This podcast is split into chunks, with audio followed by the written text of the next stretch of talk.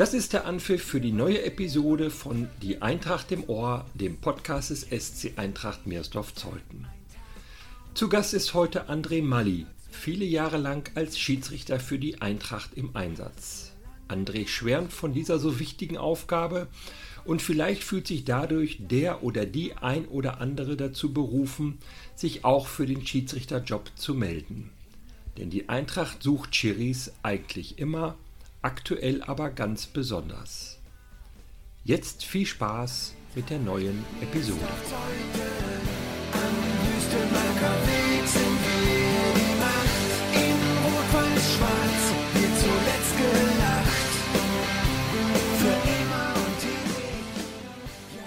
Herzlich willkommen, André Malli. Schönen guten Tag. Nenn mir doch mal drei Gründe, warum ich heute Schiedsrichter werden soll. Warum du heute Schiedsrichter werden sollst. Da gibt es sicherlich mehr wie drei Gründe, aber drei Gründe, die mich dazu bewogen haben. Spaß, Freude, Leidenschaft, Freundschaft und man trifft viele Freunde oder trifft viele Bekannte. Es macht einfach nur Spaß. Du bist vergleichsweise Spätschiedsrichter geworden. Viele fangen schon in der Jugend an, was ja auch gut ist. Du warst schon ein bisschen älter. Erzähl mal, wie es dazu gekommen ist. Das hat eigentlich einen, ja, einen Grund gehabt, äh, der nicht so erfreulich war. Zu der Zeit war ich damals Trainer im Juniorenbereich bei Mirsdorf Zeuthen, waren recht erfolgreich, äh, haben um den Aufstieg mitgespielt, mussten auswärts in Guben ran, weite Strecke, die Jungs waren 16, 17 Jahre, früh, Sonntag früh nach Guben, freut sich jeder Jugendliche. Hingefahren als Tabellenzweiter, toll bei gewesen, angereist, kein Schiedsrichter vor Ort gewesen. Haben gesagt, okay, pfeift ein Betreuer der Mannschaft vom Heim. Wurden leider an dem Tag relativ böse verpfiffen, sind mit einem 0-0 hingefahren mit dem Zusatz, ihr werdet hier nie ein Tor schießen. Und das war eigentlich das Problem, äh, warum wir nachher zum Ende der Saison nicht aufgestiegen sind. Dieser Punkt über Torverhältnis fehlte. Und auf dem Rückweg sind wir nach Hause gefahren, haben uns alle geärgert. Wir waren damals drei Trainer, Thomas Epping, Christian Ohlisch, Steffen Gerlach. Und da hatten wir dann beschlossen, nachdem wir da die Punkte haben liegen lassen, einer muss einen Trainer oder einen Schiedsrichterschein machen. Letztendlich die beiden, Thomas Epping äh, und Christian Ohlisch, waren Spieler der ersten Männer. Das ging nicht. Steffen, hatte, äh, Steffen Gerlach hatte ein Arbeitsumfeld oder ein Arbeitsvolumen, was das nicht hergegeben hat. Also blieb ich übrig und habe gesagt, ich mach's. Wann war das und wie alt warst du da? 2003 war das. Also es ist jetzt schon 17 Jahre her. Und ja, wie alt war ich da? Schon im gehobenen Alter. Knapp über 40, würde ich So sagen. ungefähr. Aber das ist doch eigentlich eine, eine, genau die richtige Situation. Man ist unzufrieden mit der Schiedsrichtersituation mit der Schiedsrichterleistung in dem Fall. Und man meckert nicht lange rum und sagt, ich will es besser machen. Ja, ob ich es besser machen konnte an dem Tag definitiv. Da hätte es jeder, der ein ganz kleines bisschen Ahnung hatte oder Regelkunde, besser gemacht. Aber im Nachhinein ist es genau so. Mach's besser, mecker nicht, stell dich hin, zeig's.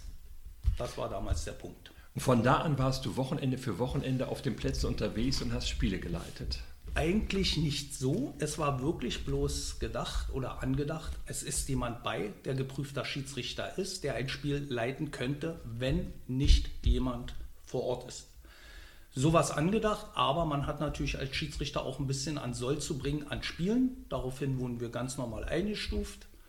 Und dann habe ich eben meine Spiele zweimal im Monat oder einmal im Monat zum Anfang äh, auf Kreisebene gepfiffen. Und das hat sich dann stetig weiterentwickelt, bis es dann fast zum Ende so weit war, wie du sagst. Die Zeit wurde immer knapper, die Spiele immer mehr. Und das war, ja, das war dann schon nicht mehr so, wie es zum Anfang war.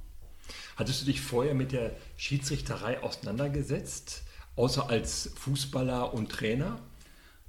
Eigentlich nicht. einzigste Punkt, wie du schon sagtest, als Fußballer und Trainer, ja. Hatte da selber so ein Erlebnis gehabt, in dem Bereich, wo wir auch gespielt haben, in, bei der SG Zeuthen noch damals. Einige alte, ältere Sportsfreunde oder Freunde von Mirstoff Zeuthen kennen die Story. Da haben wir in Gosen gespielt und da habe ich mich auch relativ doll über eine Schiedsrichterentscheidung, einen Elfmeter ärgert, dass es auch gesagt hatte, nicht im vernünftigen Ton, durfte dann schon duschen, eher duschen. Und äh, das war immer noch so im Hintergrund, so möchtest du das selber niemals machen. Ja, und dann war das einfach so, hau rein, mach was. Warst du als Spieler ein schwieriger Typ für die Schiedsrichter? Äh, nicht unbedingt, da ich auch gar nicht so derjenige war, der einen Fußball spielen konnte, sondern mehr auf meine Mitspieler hören musste. Im Abwehrbereich äh, gespielt so eine Leute wie Norbert Pack, Ditas Wazina, ein Theo Blotzki, der neulich hier war, mit denen hatte ich noch zusammengespielt und da warst du noch ein junger Spieler und die haben dir schon gesagt damals, was du zu tun hattest und wenn es hieß Mund halten, dann hast du auf die schon gehört. Das war schon in Ordnung. Fehlt das heute manchmal so erfahrene Leute, die den jungen Spielern, die über die Schiedsrichter meckern, sagen, du pass mal auf, halt dich mal schön zurück? Das ist einfach mal so ein Privileg, was man als älterer Schiedsrichter haben darf und kann. Wie ich schon sagte, ich habe mit vielen Spielern noch selber gespielt oder gegen die Spieler. Und wenn man heute auf dem Platz war und hat das gemerkt, dass das Spiel ein bisschen nervös war, hat man sich schon den einen oder anderen älteren Spieler zur Seite geholt, den man kannte da hat er mir gesagt, fangen Sie mal alle ein, möchte ich hier nicht. Und man konnte auch mit den Leuten gut sprechen. Also man hatte dieses Verhältnis auf dem Platz. Das hat schon eine Menge hergemacht, dass die Spiele ruhiger wurden und auch jüngere Spieler oder andere Spieler, die dachten, wir zeigen mal, wer wir hier sind auf dem Platz, von ihren eigenen Sportskameraden dazu gebracht wurden, vernünftig zu sein. Fehlt das manchmal, dass Schiedsrichter praktische Erfahrung als Spieler haben und deshalb sich manchmal gar nicht so in die Lage von Spielern reinversetzen können? Durchaus möglich oder vielleicht sagt man klares doch ja. Ja, kann man bestätigen. Da wäre es doch mal ein Signal, wenn ein Profi nach Ende seiner Karriere sagt, ich gehe jetzt nicht irgendwie in den Trainerbereich hinein oder in den Managerbereich, ich werde Schiedsrichter. Rein theoretisch machbar, praktisch aber nicht umsetzbar, denke ich vom Prinzip würden sie ganz, ganz viele Sachen jetzt anders beurteilen. Das ist wohl wahr. Hattest du dann, als du angefangen hast, ein Vorbild als Schiedsrichter? Nee, eigentlich muss ich so sagen, nein, klares Nein. Ich habe versucht, mein Ding zu machen, in Ruhe zu machen. Und äh, ich hatte ja niemals das Bestreben, irgendwie groß aufzusteigen oder einen Werdegang zu machen, wie ein jüngerer Schiedsrichter das heute machen kann von der Kreisklasse über Landesklasse, Landesliga, Brandenburg-Liga, Oberliga oder dergleichen. Das war gar nicht mein Bestreben. Ich wollte definitiv im Kreis bleiben und wie gesagt, meine Aufgabe, das, dass meiner Mannschaft oder den Mannschaften das, was uns in Guben passiert ist, nicht nochmal passiert. Das heißt, höher Landesebene oder ähnliches hast du gar nicht gepfiffen? Gepfiffen nicht. Ich hat, bin mit äh, vielen Sportskameraden mitgefahren, da ich fürs Land nie gemeldet wurde oder hatte. Eben überhaupt keine Ambitionen dazu hatte, aber bin mit meinen Kollegen mitgefahren an der Linie. Das Jahr zur Spielleitung oder eben an vierten Offiziellen, wie auch immer, im Land als Assistent mitgemacht. Ja, das Jahr, aber gepfiffen dann nicht. Was hat dein schwierigstes Spiel als Schiedsrichter so schwierig gemacht? Da gibt es ein, ein ganz klares Spiel. Vielleicht sollte ich jetzt nicht sagen, wo das war, was das war. Äh, es war aber auch eigentlich fast mein einzigstes Spiel oder das einzigste Spiel und deswegen erinnere ich mich daran. Das war ein Spiel, da ging es einfach darum, dass die Außenstehenden, sprich in diesem Fall die Trainer, äh, im Bezug auf Regelkunde absolut unwissend waren. Eine Situation ist egal, ganz kurz geschildert. Ein Schuss auf Tor, es steht der letzte Mann auf der Linie, versucht den Ball mit der Hand aufzuhalten, kriegt den Ball, der Ball geht ins Tor. Daraufhin wurde dort draußen extrem oder massiv rote Karte runter und, und, und. Das hat die Regel aber gar nicht hergegeben, sondern der Ball ging ins Tor, damit gab es keine rote Karte, sondern die Entscheidung war Tor, fertig, Ende aus. Ja, und das war eben von draußen äh, überhaupt nicht in den Köpfen. Für die war Handspiel, Hand auf Linie, Torverhinderung, was aber gar nicht gegeben war. Ja, das war das einzige Spiel. Ich muss auch wirklich sagen, und das zog sich dann bis hinten rein äh, nach dem Spiel in die Kabine, wo dann auch der Gästebetreuer reinkam und den Trainer da sagte, sag mal, komm mal runter, komm mal runter. Wir haben das Ding doch ganz klar hier gewonnen und ich weiß nicht warum. Das war eigentlich das Einzige und das ist eigentlich lächerlich gewesen, dass man sagt, das ist die schlechteste Erfahrung, die ich als Schiedsrichter gemacht habe. Auch heute sehe ich den Trainer noch, habe den noch gepfiffen. Wir gucken uns an, grinsen und jeder weiß, was gemeint ist. Sollten also Trainer und auch Spieler in Sachen Regeln besser ausgebildet werden? Ganz klar, ja. Es kommt dir auf dem Platz schon teilweise vor, dass du die mit den Spielern, ich habe versucht immer sehr viel mit denen zu sprechen. Oder auch angenommen. Bei Freistößen, man sagt, Leute, denkt dran, nehmt die Hände dahin oder das und das, das muss wiederholt werden. Warum muss das wiederholt werden? Ich sage, weil der Ball überhaupt noch nicht im Spiel war, aus dem und dem Grund. Das wussten die gar nicht. Ich habe auch Situationen gehabt, da hat der gesagt zu mir, oh, das haben wir ja noch nie gemacht. Ich sage, dann habt ihr so lange auch in falschen Regeln gespielt. Kleinigkeiten waren das, Kleinigkeiten, aber das wussten die Spieler nicht. Haben aber während des Spiels dann gesagt, danke, ist in Ordnung, weiß ich das nächste Mal. Also ich meine, das ist schon, so eine Sachen sind schon eigentlich wichtig auch im höheren äh, Bereich der, im Land, weil du das sagtest, kommt das auch des Öfteren mal vor. Wenn wir über dein schwierigstes Spiel gesprochen haben, dann auch gerne über dein schönstes Spiel. Was hat dein schönstes Spiel als Schiedsrichter so schön gemacht? Hatte sehr, sehr viele schöne Spiele, ganz klar. Angefangen von Pokalendspielen als Schiedsrichter, Pokalendspiele als Linienrichter, Halbfinal Pokal, äh, Pokal, Halbfinale. Vielleicht war das sogar, das war in Niederlehme. Das war Niederlehme gegen Sperenberg und da waren unheimlich viele Zuschauer. Ich weiß nicht wie viel, aber das war an einem Herrentag. Sonne schien, es war kein anderes Spiel im Kreis angesetzt. Es wurde in Niederlehme gespielt. Ich weiß nicht, 500 Zuschauer, 600, keine Ahnung wie viel. Ein Spiel auf Augenhöhe. Sperenberg hatte ein paar schwierige Spieler bei, mit denen ich aber sehr gut auskam. Niederlehme genau dasselbe, sehr gute Spieler bei. Wir kannten uns alle, haben uns darauf eingestellt, die Zuschauer waren draußen und es war ein tolles Spiel. Und alle waren eigentlich da nach dem Spiel zufrieden. Niederlehme als Sieger mit einem Platzverweis, berechtigterweise. Sperrenberg als Verlierer, nicht mit dem Spiel zufrieden, aber mit meiner Leistung oder unserer Leistung. Wir waren zu dritt, selbstverständlich. Und du hast eigentlich von allen Seiten Lob gekriegt. In dem Fall eben vor so vielen Zuschauern. War sehr schön. Das war, hat Spaß gemacht. Was ist das schönste Lob, was man dir als Schiedsrichter gemacht hat? Das schönste Lob muss man nicht Wert drauf legen. Vielleicht ganz normal, war in Ordnung, war gut. Oder du bist nach dem Spiel in die Gaststätte zum Beispiel gegangen, hast mit deinen Kollegen oder Kameraden noch ein Bier, ein Radler und eine Bockwurst essen und dann siehst du am Nebentisch, wir wären wahrscheinlich auch so, die Alten, die schon 100 Jahre auf ihrem Stammplatz stehen, neben dem Tor, die jeden Ball kennen, jeden Schwung, alles kennen. Und wenn der sich umdreht und sagt zu dir, das habt ihr drei Jahre gut gemacht, das war, ist des Öfteren auch passiert. Ja? Und du sagst dann gesagt, weil er gewonnen hat oder weil er verloren hat. Nee, mein war ernst. Dann ist das alles in Ordnung. In der Öffentlichkeit ist die Darstellung manchmal eine andere. Man hört von schlimmen Vorfällen bei Fußballspielen, von auch Gewalttaten gegenüber Schiedsrichtern.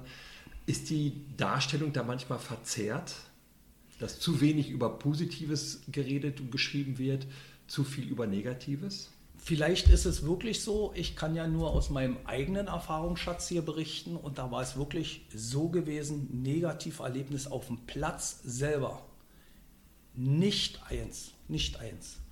Ich denke, äh, es kommt auch darauf an, wie man mit den Mannschaften umgeht. Ja, Respekt sollte sein, Angst nicht, aber man kann auch sich vernünftig unterhalten. Dieses mit dieser Gewalt und dergleichen, dem kann man auch als Schiedsrichter von vornherein ein bisschen, oder nicht ein bisschen auch entgegengehen, indem man die Grenzen klar absteckt und sagt, Leute, wir sind hier zum Fußballspielen komme hier nicht, weil bei euch die Bockwurst schön warm ist, sondern oder ich zu viel Zeit habe, sondern ich kenne das selber. Ich habe mich gefreut, wenn jemand da war, der pfiffen hat und wir konnten ein faires, ordentliches Spiel machen. Und wenn die Spieler sich dran halten, ist es gut. Die anderen Sachen nicht schön, leider aber ja. Vielleicht wird es auch ein bisschen hochgepauscht. Ich meine, wenn man einen Schiedsrichter oder auch einen Spieler, egal wer das ist, angreift oder schlägt oder in den Rücken dreht, das gehört nicht dahin. Das ist eine Sache, die möchte ich auch nie erleben. Welche Eigenschaften benötigt aus deiner Sicht ein guter Schiedsrichter? Ein guter Schiedsrichter sollte eigentlich auf dem Platz Ruhe ausstrahlen, ein freundschaftliches, aber distanziertes Verhältnis aufbauen, sich in der Regelkunde auskennen und auch, denke, im sportlichen Bereich, im Ausdauerbereich ein bisschen mithalten können mit den Spielern es ist schon nicht schlecht, wenn bei einem langen Ball auf einmal der Schiedsrichter hinter dem Spieler steht und in eine Pfeife haut, weil abseits ist und der dreht sich um und sagt, oh, wo kommst du denn her? Ja, der denn damit nicht gerechnet hat. Also körperlich so ein bisschen, regeltechnisch, menschlich umgehen und Spaß an der Freude dabei haben. Kann man als Schiedsrichter was fürs Leben lernen? Auf jeden Fall, auf jeden Fall. Ich denke, äh, fürs Leben lernen oder sind solche Sachen doch eigentlich ganz wichtig. Der Umgang mit Menschen, das Verhältnis zu Menschen. Ich kann einen Spieler, äh, ich muss ihn nicht lieben, ich muss ihn aber akzeptieren. Er muss nicht mein Freund sein, aber er ist nicht mein Feind. Und damit umgehen und auch mal über eigene Fehler nachdenken, die man auch sicherlich macht. Der Spieler macht genug Fehler, der Schiedsrichter macht Spiel, äh, Fehler. Aber man muss damit auch positiv umgehen oder offen umgehen und sagen, ja, komm, hier haben wir Mist gemacht nächstes Mal mache ich es besser. Also das heißt, ich möchte was steigern. Ich denke, das ist schon Sachen, die man da wirklich rausziehen kann. Das die Rechten, also nicht ein bisschen, man kann nur ihr Recht pfeifen, wenn man es so macht. Und wie gesagt, der Umgang mit den Menschen, mit den Spielern, mit den Zuschauern spielt auch eine Rolle. Wenn du dir Spiele anschaust, sei es als Besucher im Stadion oder am Fernsehen, achtest du dann besonders auf den Schiedsrichter? Ja, klares Ja.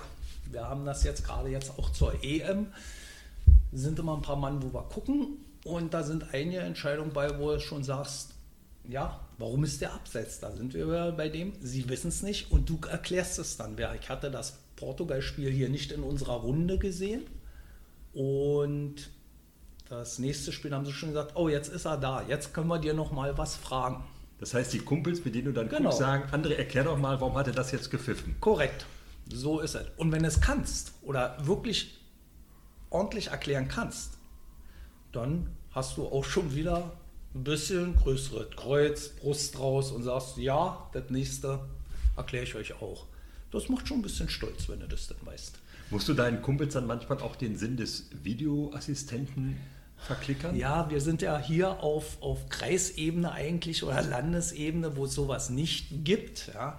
Ich bin damit auch nicht immer wo ich sage, muss man gucken, wegen zwei Zentimeter, du musst hier im Kreis pfeifen oder im Land pfeifen. Da jetzt um Abseitsposition, das soll der Linienrichter sehen.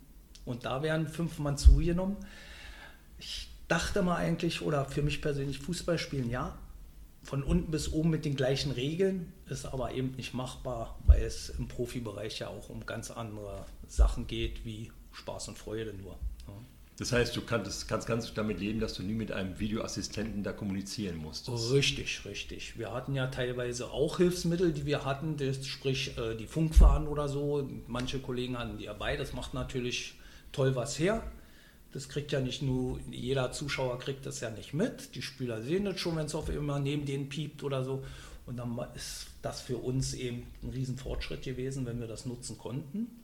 Und da ist es eben der Videoschiedsrichter, für uns ist es eine Funkfahne.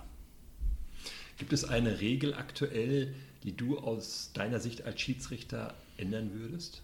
Ja, möchte ich mich nicht zu äußern. Da sind einige Sachen, wo ich sage, mh, hm, das war einfacher. Ja, es, diese ganzen Geschichten mit den Handregeln und wo fängt es an und wo ist es nicht. Und das sind schon Sachen, die sind meines Erachtens für mich persönlich viel komplizierter geworden. Und was ich auch immer sage, dort im Fernsehen siehst du es, dein Videobeweis, alles klar. Und das erkläre jetzt dem Kollegen Schulze, der draußen bei einem Verein im Dorf steht und sagt, no, sag mal, das gab es damals aber noch nicht. Richtig, kann er nicht. Und das ist auch schwer umzusetzen. Den Leuten das zu erklären, dass es recht, rechtens ist oder in Ordnung ist, die sagen, das habe ich nie verstanden. Warum ist das jetzt so? Und das ist ein bisschen schwierig jetzt geworden. Ja.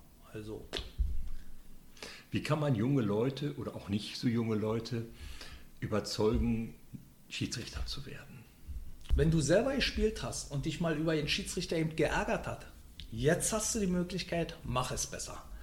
Jeder junge Schiedsrichter oder jeder Schiedsrichter, der auch zum Beispiel eine Prüfung abgelegt hat, kommt ja dann in den Besitz auch eines Schiedsrichterausweises, ist für junge Leute, dass man sagt, Mensch, guck doch mal, mit dem Schiedsrichterausweis darfst du hier zu den ganzen Spielen hin, von der Bundesliga, überall, zu jedem Spiel kommst du freien Eintritt, bekommst du mit diesem Ausweis freien Eintritt. Das ist für einen jungen Spieler, sagen wir mal, der irgendwo sein Fan ist von einem Verein, der hier auch in der Nähe ist, wo er immer Stadion gehen kann, äh, schon mal ein gutes, guter Anreiz, um sowas zu machen. Es wird vergütet. Es ist nicht so, dass man davon reich wird oder dass man sagt, ich war jetzt drei Stunden unterwegs, das hat sich gelohnt. Nee, ist es nicht.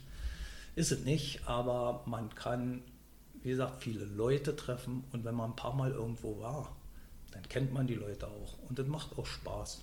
Ja, man, man trifft Leute, man trifft äh, andere Jungs, andere Spieler, man knüpft neue Kontakte, die einem auch im Leben weiterhelfen, mal für irgendwas. Es macht Spaß, man sieht sie auf der Straße ganz woanders und sagt Hallo und Mensch, das ist er, das ist der und der. Das macht Spaß, das ist schon in Ordnung. Hast du die Möglichkeit oft genutzt, mit deinem Schiedsrichterausweis dir ein Bundesliga- oder Zweitligaspiel anzugucken? Ähm, relativ selten.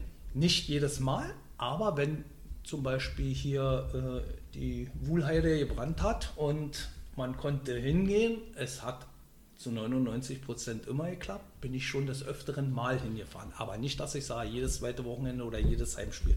Das nicht. Aber ansonsten, klare Sache, ja. Deine Aktivkarriere hast du beendet als Schiedsrichter. Ja, Wie bist du dem Fußball weiter verbunden? Ich hatte es ja aufgehört, äh, irgendwann musste mal Schluss sein. Das hatte A, ein Zeitproblem gewesen, definitiv. Äh, das andere war auch ein bisschen gesundheitliche, gerade dann Probleme, Rücken, Knie, dergleichen. Kommt im Alter, ganz normal. Und wenn du eben diese Sache nicht mehr kannst, dass, was ich vorhin sagte, wenn du auf einmal hinterm Spieler auftauchst, der gar nicht mit dir rechnet und das jetzt nicht mehr kannst und sagst, oh, lauf du mal langsamer, ich kann nicht so schnell mit, so war es nie gewesen. Aber äh, das sind so Sachen, wo du dann sagst, überlege mal. Jetzt hast du nicht mehr das, äh, was du eigentlich wolltest. Du willst du willst allen helfen. Dann sollte man auch aufhören. Ich gehe prinzipiell, wenn ich mir die Zeit erlaubt oder ich mir die Zeit nehme, man muss es sich ja auch nehmen, äh, sehr, sehr oft auf Sportplätze zum Schauen. Bei uns, bei der Eintracht oben, bei den Heimspielen sind wir eigentlich immer, sobald es die Zeit zulässt, da. Weil die Jungs sind ja auch tolle Jungs, spielen erfolgreich, macht Spaß zuzugucken. Aber ich fahre auch gerne mal hier draußen auf die Dörfer. Dann nimmt man sich das Motorrad oder so und dann fährt man mal hin, bis Tribinen raus oder irgendwo hin und guckt sich das mit an. Und auch dort kommt man eben mit seinem Schiedsrichterausweis, was du fragtest, ohne Eintritt rein. Andererseits, man kennt die Leute ja, die freuen sich auch. Und man guckt sich hier draußen schon sehr, sehr viele Spiele an. Nachwuchs interessiert mich recht viel. Oder das gucke ich gerne. Die Jungs, weil ich eben selber Jungs trainiert hatte im A- und B-Juniorenbereich, sehr erfolgreich. Und die guckt man sich gerne an. Das macht schon Spaß, ja, doch. 2019 hast du aufgehört mit deiner aktiven Karriere, wenn ich das richtig weiß. Juckt es manchmal, mal wieder zu pfeifen? Ähm, ja, dazu muss man sagen, äh, offiziell 2019 korrekt aufgehört, aber eigentlich auch nicht. Das Problem bei den Schiedsrichtern ist einfach die Verfügbarkeit. Wir haben zu wenig. Äh, es geht los und es heißt, äh, wir haben keine Leute, kannst du mal? Und ich hatte mich eigentlich damals bereit erklärt zu sagen oder zu machen, ich fahre noch mit an die Linie, wenn ihr im Land Schiedsrichter braucht, teilweise wurden die zweimal eingesetzt, Sonnabend und Sonntag mit meinen alten Sportskameraden, mit denen ich sonst auch zusammen war. Wenn die im Land gepfiffen haben, fahre ich gerne mal mit. Ich fahre hier im Kreis sonntags mal an der Linie. Das habe ich schon weiterhin gemacht. Und aber leider, nicht leider, auch das wurde von einmal in zwei Monaten auf zweimal in zwei Monaten, dann war es dreimal in zwei Monaten und das nahm immer wieder zu. Dass du jetzt wirklich gesagt hast, jetzt ist Schluss. Und dieser soll es wirklich klipp und klar sein, nein, es geht nicht mehr. Ich möchte das so nicht mehr machen. Jucken tut's selbstverständlich, ja. Schiedsrichterausbildung, jungen Leuten erzählen, was das für eine Bedeutung hat, dieser Job. Ist das was für dich? Dazu muss ich sagen, haben wir im, bei uns im Fußballkreis äh, ganz tolle Lehrwarte, junge Leute. Den Max Bauer aus Eichwalde, der pfeift jetzt mittlerweile Oberliga. Mit dem war ich noch selber, der war auch bei mir an der Linie noch mit. Wir haben die ersten Schritte zusammen getan in der Kreisoberliga oder Kreisliga, was das damals war und Hannes Wilke, der auch ganz oben pfeift, die machen hier im Kreis einen tollen Job, die machen super Ausbildung oder Lehrunterweisung, Neuausbildung und äh, die sind eben zu 1000 Prozent fit im Regelkunde. Und das sollte man dann sein, wenn man sowas macht. Und da ich jetzt die letzte Sache ein bisschen ab, ab, abklingen lassen, denke ich, muss ich mich da ein bisschen zurückhalten, regeltechnisch. Machen kann man es, aber es ist ein großer Zeitaufwand. Mal erklären, ja, aber richtig ausbilden ist nicht. Aber wer wissen will, wie toll der Schiedsrichterjob ist, der muss eigentlich nur dir zuhören, so wie hier in diesem Podcast.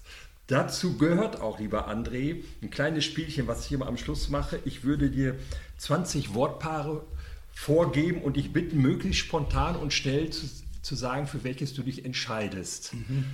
Es geht ganz einfach los für einen Fußballer. Linksfuß oder Rechtsfuß? Rechtsfuß. Hund oder Katze? Hund. Pizza oder Pasta? Pizza. Ketchup oder Mayo? Ketchup. Berge oder Strand? Berge. Sommer oder Winter? Winter. Früh aufstehen oder lange schlafen? Früh aufstehen. Geld ausgeben oder sparen? Sparen. Geld oder Ruhm? Ruhm. Auto oder Fahrrad? Beides. Wein oder Bier? Bier. Fisch oder Fleisch? Fisch. Krimi oder Komödie? Krimi. Theater oder Kino? Kino. Dusche oder Badewanne? Dusche. Jeans oder Jogginghose? Jogginghose. Cola oder Pepsi? Cola. Stadt oder Land? Land. Unter Wasser atmen oder fliegen können? Fliegen können. Aufzug oder Treppe? Treppe. Vielen Dank, lieber André, dass du dir die Zeit genommen hast und äh, ich wünsche dir alles Gute für deine Zukunft, auch wenn du nicht mehr an der Pfeife bist, aber bleib uns gewogen und bleib ein treuer Gast am Wüstemarker Weg. Vielen Dank, Gregor, für deine nette Art und Weise. Hat mich gefreut, hier sein zu dürfen und hoffe, wir bleiben alle gesund und sehen uns bald zu den Punktspielen oben in Mirsdorf wieder. Das hoffe ich auch, sehr gerne. Vielen Dank. Ja, wir sind Eintracht, mir ist auf Zeugen.